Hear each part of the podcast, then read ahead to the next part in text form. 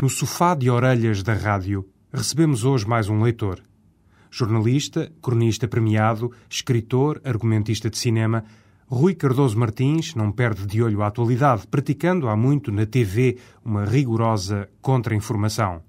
Questionado sobre o prazer que encontra nos livros, Rui aposta forte nos russos, mas traz também na mochila um livro português que explodiu de alegria nos idos de 77. O primeiro romance que publicou, E Se Eu Gostasse Muito de Morrer, vai ser editado brevemente em Espanha e na Hungria.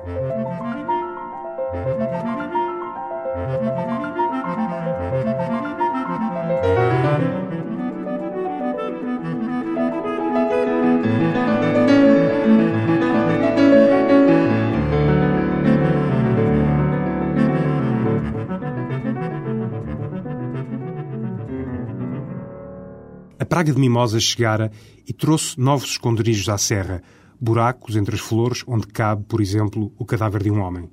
As duas equipas estavam cercadas de florinhas redondas, uma claque de pompons amarelos, a espirrar pólen e perfume forte, mas sem gritos. A essa hora as raparigas estavam em casa a dormir ou a lavar, aflitas, os restos da noite.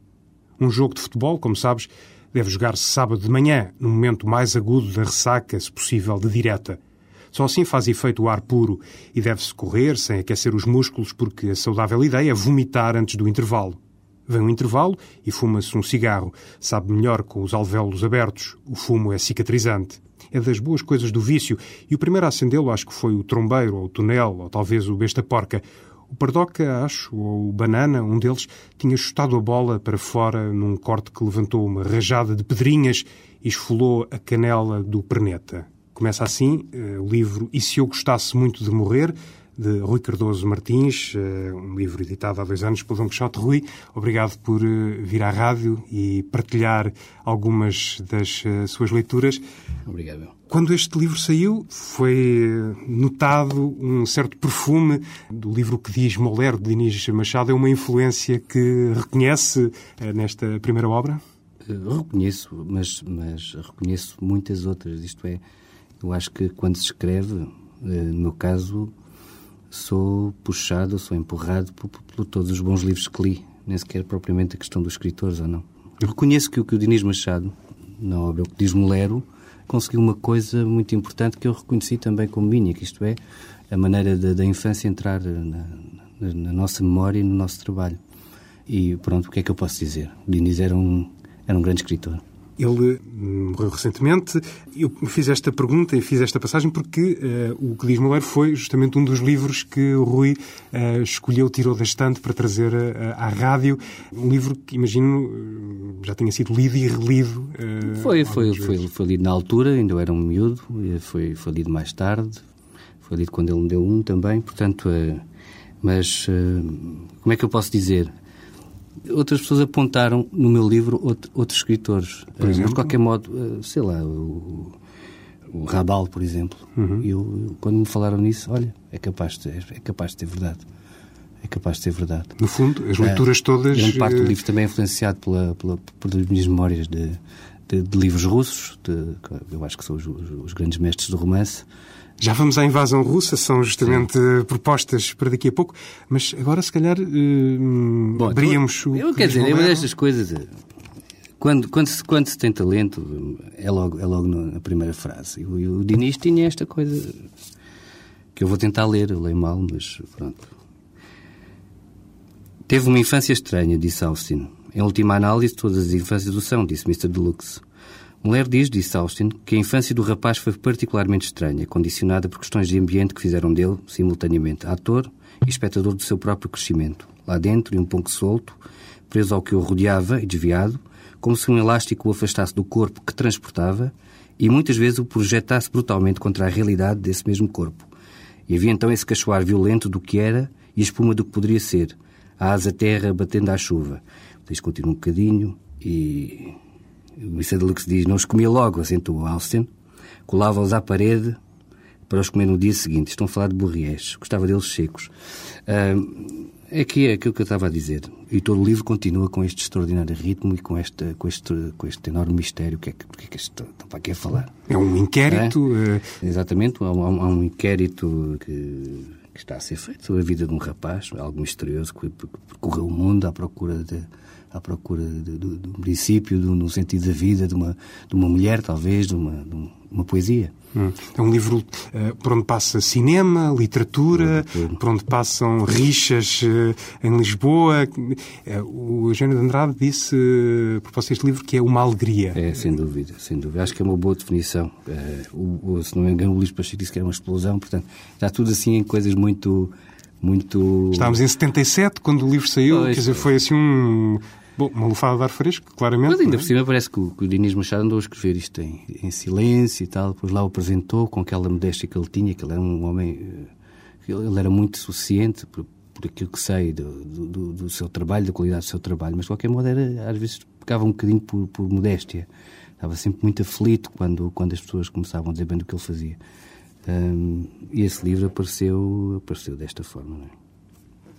Em relação ao que à influência que o Diniz e este livro teve no, no, meu livro, posso reconhecer que é aquela questão, por exemplo, das, dos nomes que os amigos tinham, as alcunhas, as alcunhas, todo, todo esse mundo do bairro alto tem muito a ver, é estranho, com um mundo um pouco rural, um pouco do Alentejo. Não é bem rural, é urbano, urbano ou rural. É um Porto Alegre, no caso. É... Porto Alegre serve um pouco de modelo, mas é o Alentejo todo. É o interior todo, todo o mundo creio que eh, o interior é igual em todo lado. Isto das alcunhas eh, remete sempre para a infância, necessariamente? Sim, mas as alcunhas mantêm-se. Eu acredito que muitas das alcunhas que, dos amigos do, do Diniz Machado, já velhotes, eh, se mantiveram, não é? Hum. Pelo menos entre eles. E isso é um mundo que eu reconheci também muito e, e achei muito interessante uh, que ele tivesse podido transformar em, em literatura, na boa, em obra de arte uma, uma coisa que era basicamente uns insultos que os miúdos transformavam em nomes uns para os outros.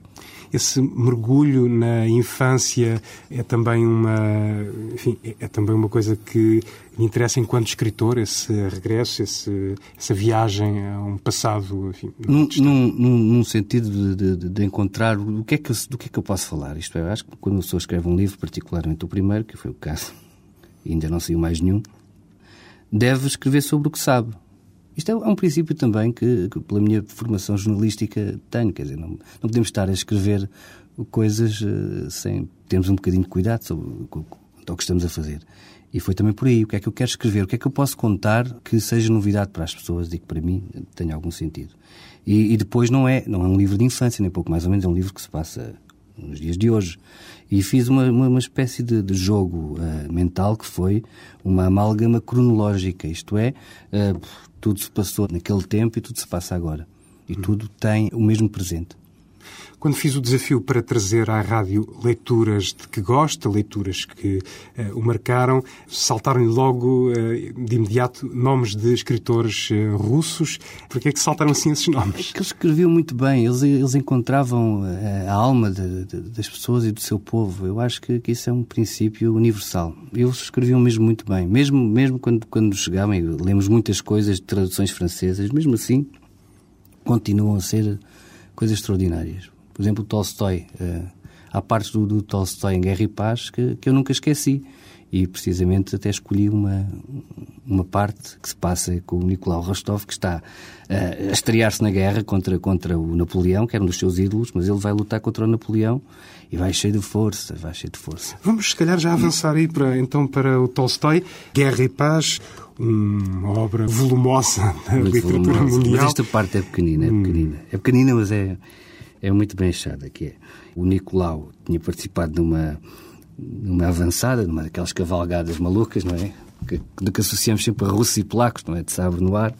E o cavalo dele caiu, portanto, o cavalo dele caiu e ele também está ferido, ele nem sabe o que é que se passou. Provavelmente uma bala uh, deitou abaixo o seu, o seu, o seu querido alazão. E, uh, a certa altura, ele começa a ver uns franceses. Eu vou ler então.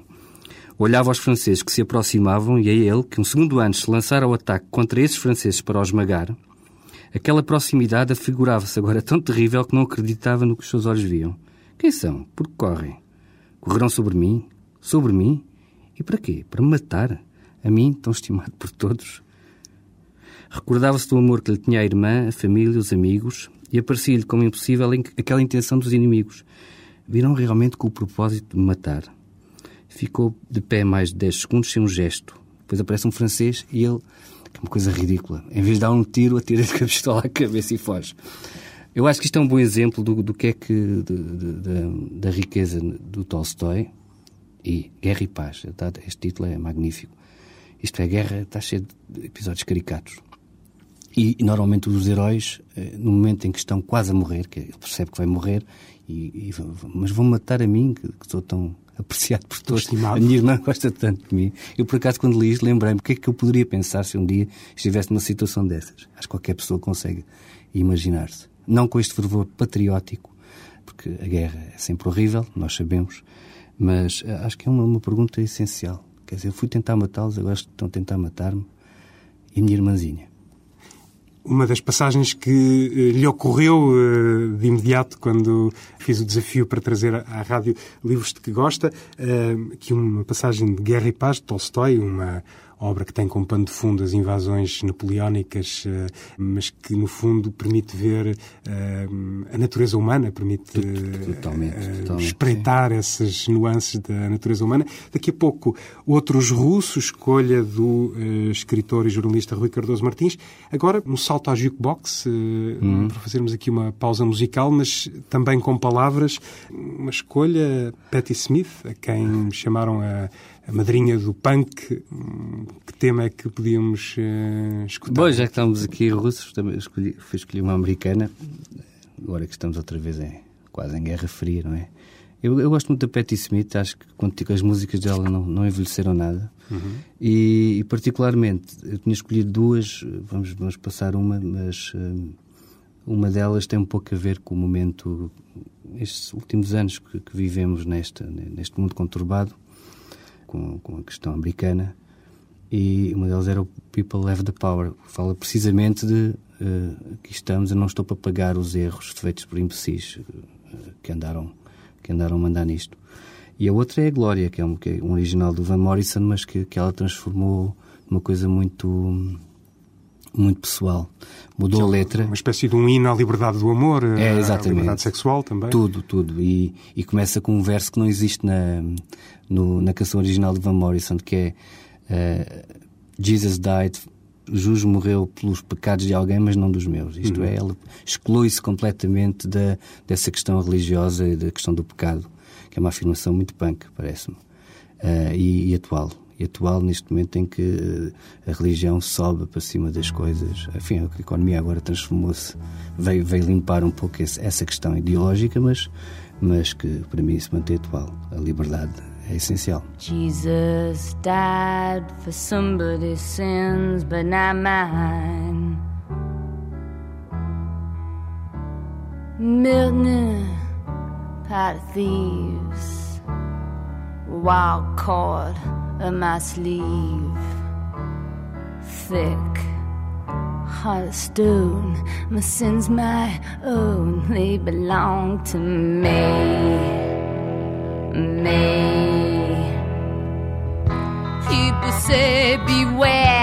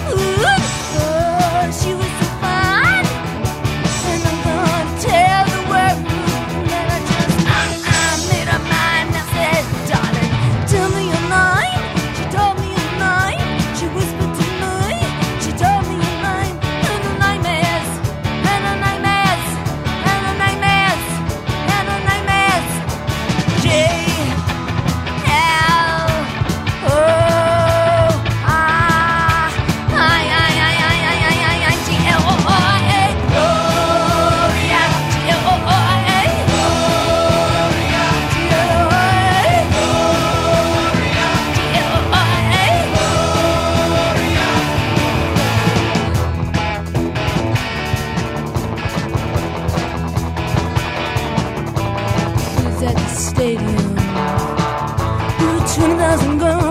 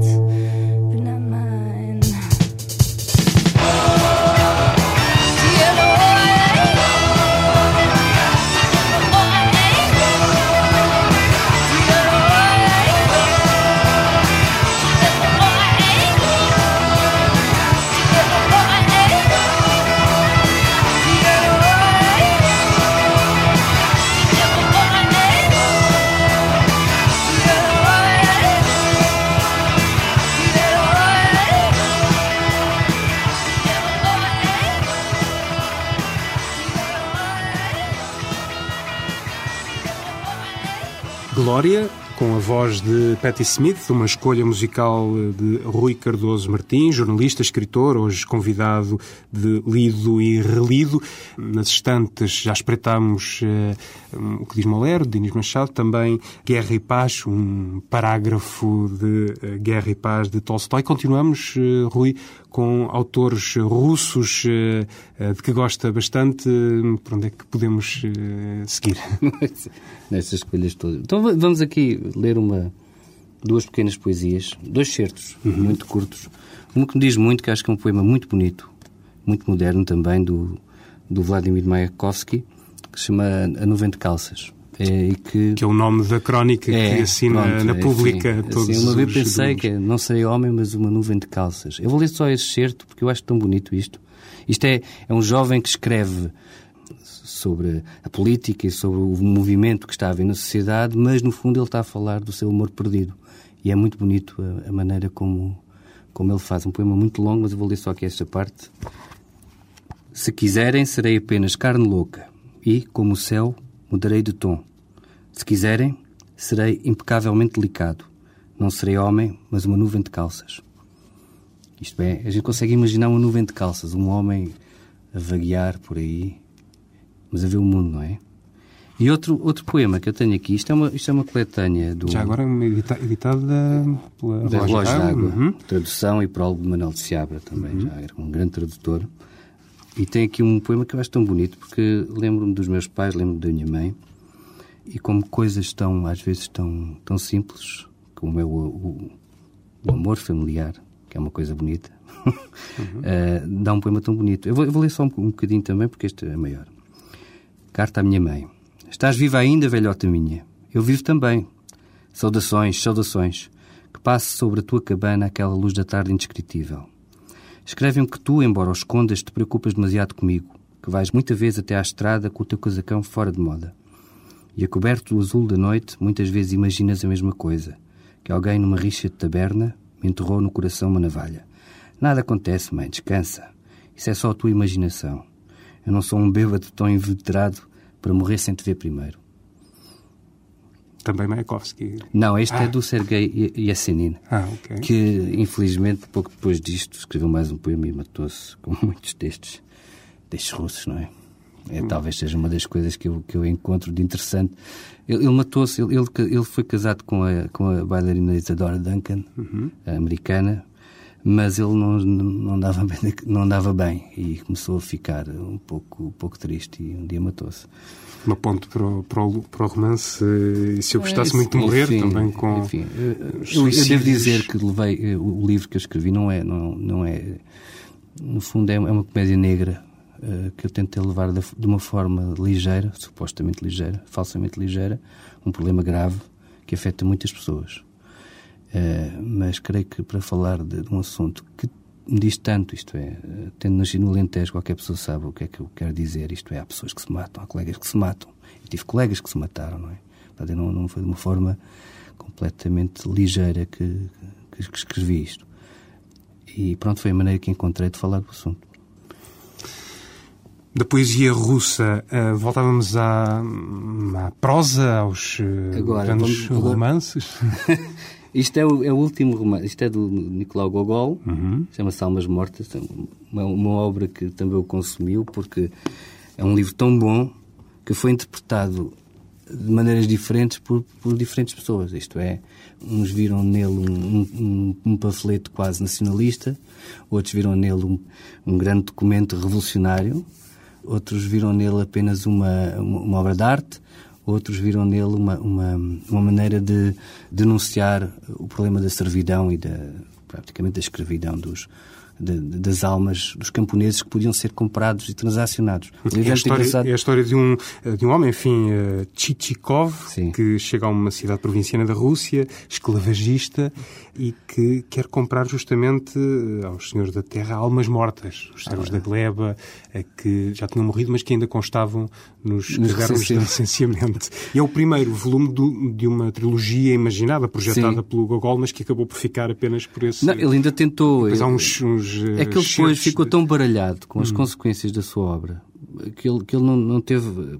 Diz-se que eh, não teve bem noção da, do, do que tinha feito. Uh, porque realmente podiu... É, é uma obra tão perfeita, tão bem escrita isto, isto, aliás, isto só podia começar bem porque isto é uma ideia que o Pushkin lhe deu, portanto. Acho que quando as coisas começam bem é como quando começam mal. Alguma coisa vai dar de um lado ou para o outro. E dessas várias interpretações da obra, hum, tem alguma que. Eu, eu, eu, eu vejo, vejo em termos de. É, é, é, basicamente o início de um realismo muito, muito bem. Ele era um, escritor muito, muito interessante. E, bem, enfim, não, eu não sei ler russo. Nunca, fui, nunca estive na Rússia. Aqui até parece. Não sou Pacheco Freire. Mas uh, eu vou ler aqui uma parte que também me diz muito, que é a essência do, dos aldrabões de, de, campo, aquelas pessoas que são que estão sempre a inventar uma, uma, uma, coisa nova para, ou para fazer um negócio, ou simplesmente para impressionar os amigos. E há aqui uma personagem que entrou, eh, eu creio que na Rússia, quando se, quando se diz o Nozdriov, és um Nozdriov, quer dizer, és um aldrabão com, com graça. E ele, eh, por exemplo, diz aqui, eles estão lá a apresentar o campo, ele faz logo de conta que os terrenos que há a seguir um bosque já são dele, porque já os comprou, e depois o cunhado diz-lhe assim, o cunhado vai ao lado dele sempre duvidar, mas isso, é, acho muito esquisito, então, mas compraste isto como? Então comprei, comprei ontem, então, mas ontem estavas no... Estavas no, no mercado. Tenho no mercado, não posso comprar. O meu, o meu assistente comprou isso noutro sítio. Qual é o problema? Ah, pode ser. E, por exemplo, olha para um campo e diz assim: Naquele campo, declarou Nosdriov, indicando um trato de terreno. Há tantas lebres que nem se pode ver bem o chão. Ainda há dias apanhei lá uma à mão, pelas patas traseiras. Não se apanham lebres à mão, contrariou o cunhado. Talvez não, mas eu apanhei uma. Eu, eu gosto muito disto, porque é, ficam também na cabeça uh, histórias que eu ouvia muitas vezes à noite com os meus amigos. Entrava-se num, num, certo espique de, de aldrabices, de coisas que, que se faziam. Fanfarronices, não é? Fanfarronices. Há aqui outra, ele tem aqui outra que é basicamente esta é universal. Foram depois ver o lago que continha, segundo nós, Driov, peixes tão grandes que dois homens dificilmente conseguiam tirar de lá um. Mais uma vez o cunhado se permitiu pôr em dúvida a afirmação. Isto é uma era capaz de estar Diz nisto. Diz nisto. Eu acho que é uma personagem muito curiosa. E, e aí está. Como é que o humor pode entrar e, e revelar a essência de, de uma parte de, das pessoas, não é? Hum. Uma essência uh, muito curiosa, que é o aldrabão que não tem, não tem vergonha nenhuma, nenhuma de mentir, mentir, mentir, mentir. Até, até como alguns que acabam a viver em Londres sem, sem pagar a renda, não é? Hum. Depois, depois de roubar um clube de futebol. o humor de eh, Nikolai Gogol e ainda eh, do leste uh, Dostoevsky, uma última escolha. Isto é uma verdadeira invasão eslava. um muro. Agora sobre a mesa da rádio, Crime e Castigo, que é que gosta neste livro, enfim, neste autor também. Rui. É mais um, quer dizer, é, é mais um Dostoevsky, é mais um mestre, é um homem consumido por, por vários, vários problemas, incluindo o, vício do jogo, como muitas pessoas, mas tem uma obra que eu gosto muito. Eu não, não conheço toda, não estou a dizer que conheço toda, mas este livro diz-me muito porque tem a ver com, com a responsabilidade dos, nosso, dos nossos atos. Há um estudante, Raskolnikov, que, que um dia, influenciado talvez por um, um certo pensamento anárquico, revolucionário, uh, distorce isso a um ponto em que diz há pessoas que têm o direito de matar outras porque são superiores. E nem preciso estar a explicar, eu serei uma delas. Ele vai e há uma senhora que tem. É uma senhora agiota que, que faz negócio e tal, ele escolhe daquele objetivo e vai lá e, e acaba por matá-la. Acaba por matá-la e rouba uma bolsa que esconde num sítio. Portanto, nem sequer o, nem sequer o móvel de, de roubar ou não roubar, ele, ele leva aquela coisa, mas depois pensa, às vezes pensa que a matou para roubar, outras vezes pensa que a matou porque tinha esse direito. Bom, há outra pessoa que é acusada, há um inspetor que nunca acredita, começa a andar atrás dele calmamente à espera daquilo que acaba por acontecer, que é o remorso, o peso todo do, da sua consciência começa A roer. a, roer, a roer, a roer, até ele entrar praticamente em delírio, deixa de comer, vem a mãe, vem a irmã, vive lá no seu, nas suas, nas suas águas furtadas, os amigos também, o que é que se passa contigo? E ele basicamente já está completamente à espera só de ser apanhado para, para, para se sentir eh, liberto do seu peso. E há alguma passagem Há uma, há uma passagem que eh, é uma- é- eu leio isto até para se perceber, já agora que falamos do, do, do meu livro, e se eu gostasse muito de morrer, esta frase é precisamente dele. Eh, ele já está dentro do livro, a explicação é muito simples. Exatamente. A certa altura, um amigo dele vem, um amigo que gosta dele, vem tentar salvá-lo daquilo, tentar ver se ele come, se ele se, ele se, se levanta, e ele responde-lhe: Ouve, Razumikin, começou Raskolnikov com uma calma aparente. Não vês que não quero a tua caridade? Que interesse tens tu em ajudar pessoas que se estão extintas? Pessoas para quem, afinal, é difícil suportar isso. Porque me procuraste e me encontraste no princípio da minha doença. E se eu gostasse muito de morrer? Será que não te fiz entender claramente que estavas a atormentar-me, que eu estava farto de ti? O prazer é esse de atormentares as pessoas. E continua, não vês que estou a falar em plena consciência? Diz-me como posso eu convencer-te a não me incomodares e a não me ajudares. Considera-me um ingrato, um infame, mas deixem-me todos em paz, por amor de Deus. Deixem-me em paz, deixem-me, deixem-me. Pronto, eh, acho que resume um pouco um- momentos da vida em que, que, que- que algumas pessoas se encontram em desespero. Eu não estou aqui, não estou aqui, sou, eu estou- sou, sou bastante otimista, Otimista. mas não sei porquê. de facto sou. Ahm, e pronto, eu- o que eu acho é que é mais uma passagem extraordinária, do- do- do- em poucas palavras, do que, do que vai dentro da, da alma desta, desta personagem, desta pessoa. Porque o- os bons livros, agora vou citar um americano que também gosto muito, o Ernest Hemingway. Eu há dias estive em, em Nova York e encontramos na rua uma placa, uma, uma série de placas que estão ali ao perto da New York Public Library, que estão no chão. E tem várias citações de, de escritores. Tem do, Beckett à, à espera de Godot, tem, tem várias coisas. Tem uma muito engraçada, não sei quem era, não sei o que é que me cansa mais, a literatura ou as galinhas. E tem, tem uma frase do Hemingway que, que ele escreveu na revista Esquire, já em 1936, em que ele dizia: Se tu conseguires que a tua história seja mais verdadeira do que a vida, que as pessoas adiram isso e sintam os cheiros e sintam o que, que cada um sente, e conseguiste transformar isso em teu e devolvê-lo ao leitor, então és um escritor. Eh, e basicamente eu acho que era o que estes homens conseguiam todos. Em relação aos escritores russos, eh, Rui, temos a sorte de, em Portugal, termos eh, dois excelentes tradutores eh, que É. traduzem diretamente do russo, a Nina e o Felipe Guerra, aliás, já premiados por causa de, por exemplo, da tradução de Guerra e Paz, de Tolstói. O acesso, enfim, a, um- a uma tradução certamente mais rica e importante para... É muito, muito importante. Esta tradução é excelente do crime e castigo. E, e aliás, a maneira co- como eles colocam a frase, e se eu gostasse muito de morrer, é perfeita. Uh, eu depois encontrei numa uma versão em inglês What If I Was Glad to Die e parece-me também está bem. E pronto, realmente a tradução, começo, uma boa tradução, começo uma boa leitura as leituras uh, do jornalista e escritor Rui Cardoso Martins. Começamos esta visita às estantes do Rui com um reencontro com uh, o livro E Se Eu Gostasse Muito de Morrer, primeiro romance, editado há dois anos.